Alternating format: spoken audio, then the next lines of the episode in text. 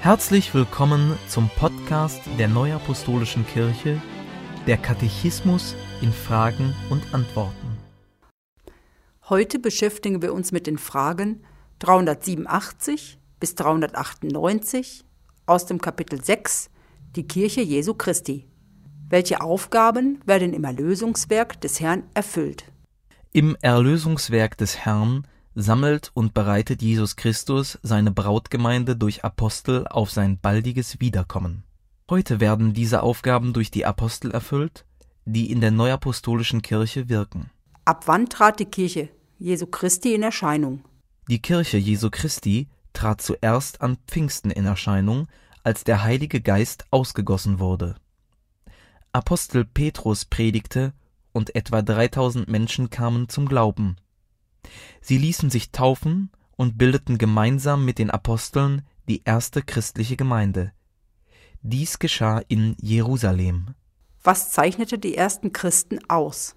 Die ersten Christen blieben beständig in der Lehre der Apostel und in der Gemeinschaft und im Brotbrechen und im Gebet. Apostelgeschichte 2, Vers 42.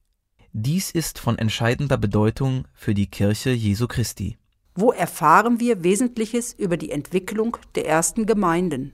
Einen Einblick in die Entwicklung der ersten Gemeinden erhalten wir im Neuen Testament, in der Apostelgeschichte und den Briefen der Apostel. Welche Entwicklung nahm die Kirche Jesu Christi? Ab Pfingsten, als der Heilige Geist ausgegossen worden war, entfaltete sich die Kirche Jesu Christi. In ihr wirkten Apostel und weitere Ämter. Das Evangelium wurde gepredigt, die Sakramente wurden gespendet. Überall im römischen Reich entstanden Gemeinden, das Christentum breitete sich unter Juden und Heiden aus. Wohin wurde das Evangelium durch die Apostel weitergetragen? In Erfüllung des Sendungsauftrags, den ihnen Jesus Christus erteilt hatte, alle Völker zu lehren und zu taufen, wirkten die Apostel in unterschiedlichen Gebieten. Vorwiegend die Apostel Petrus und Jakobus verkündigten das Evangelium unter den Juden, die Apostel Paulus und Barnabas reisten in heidnische Länder des Mittelmeerraums. Das Evangelium wurde bis in Länder Asiens und Afrikas ausgebreitet, Gemeinden entstanden in Ägypten, in der Türkei, in Griechenland, Italien, Libyen, Mazedonien, Syrien und Zypern. Wie verlief die Missionstätigkeit? Die Apostel nahmen im Dienst Christi Mühen, Strapazen und Leiden auf sich. In 2. Korinther 11, Verse 25 bis 28 hat Apostel Paulus seine Erlebnisse beschrieben. Ich bin dreimal mit Stöcken geschlagen, einmal gesteinigt worden. Dreimal habe ich Schiffbruch erlitten. Einen Tag und eine Nacht trieb ich auf dem tiefen Meer. Ich bin oft gereist. Ich bin in Gefahr gewesen. Durch Flüsse, in Gefahr unter Räubern, in Gefahr unter Juden, in Gefahr unter Heiden, in Gefahr in Städten, in Gefahr in Wüsten, in Gefahr auf dem Meer, in Gefahr unter falschen Brüdern, in Mühe und Arbeit, in viel Wachen, in Hunger und Durst, in viel Fasten, in Frost und Blöße, und außer all dem noch das, was täglich auf mich einstürmt, und die Sorge für alle Gemeinden. Aufgrund von Verfolgungen flohen viele Gläubige aus Jerusalem. Auch in ihrer neuen Umgebung machten sie Menschen mit dem christlichen Glauben bekannt und verkündigten sie das Wort des Herrn, wie beispielsweise Philippus in der Hauptstadt Samariens.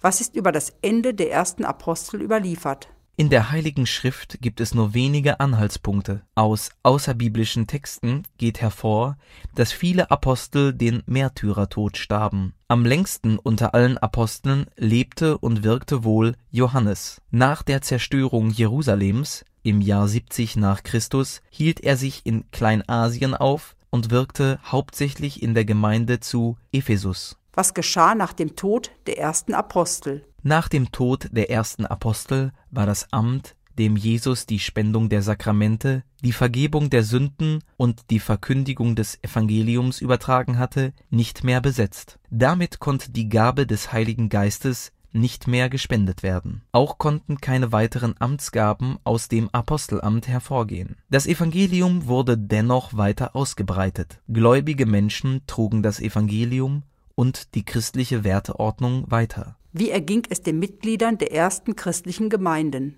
Die Mitglieder der ersten christlichen Gemeinden wurden in heidnischen Ländern als Gottesleugner verfolgt, weil sie nicht die Götter verehrten, an die dort geglaubt wurde. Man gab den Christen auch die Schuld für Missernten, Erdbeben oder Überschwemmungen, was immer wieder Anlass war, sie zu verfolgen. Die römischen Kaiser versuchten das Christentum auszurotten. Zur ersten Christenverfolgung kam es im Jahr 64 nach Christus in Rom durch Kaiser Nero. Wuchs die Kirche Jesu Christi weiter? Ja, auch nach dem Tod der ersten Apostel und trotz der Christenverfolgungen wuchs die Kirche.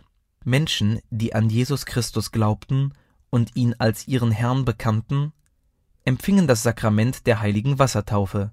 So wurden sie in den Leib Christi eingefügt.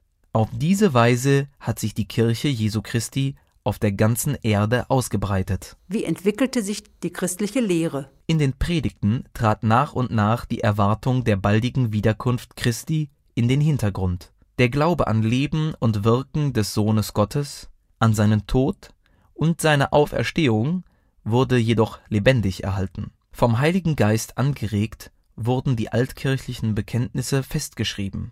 Auf Kirchenversammlungen, Konzilien wurde die Lehre von der Dreieinigkeit Gottes und von den zwei Naturen Jesu Christi formuliert und als verbindlich für den christlichen Glauben erklärt. Danke fürs Zuhören und bis zum nächsten Mal. Dies ist ein Podcast-Angebot der Neuapostolischen Kirche. Weitere Informationen finden Sie im Internet unter www.nak.org.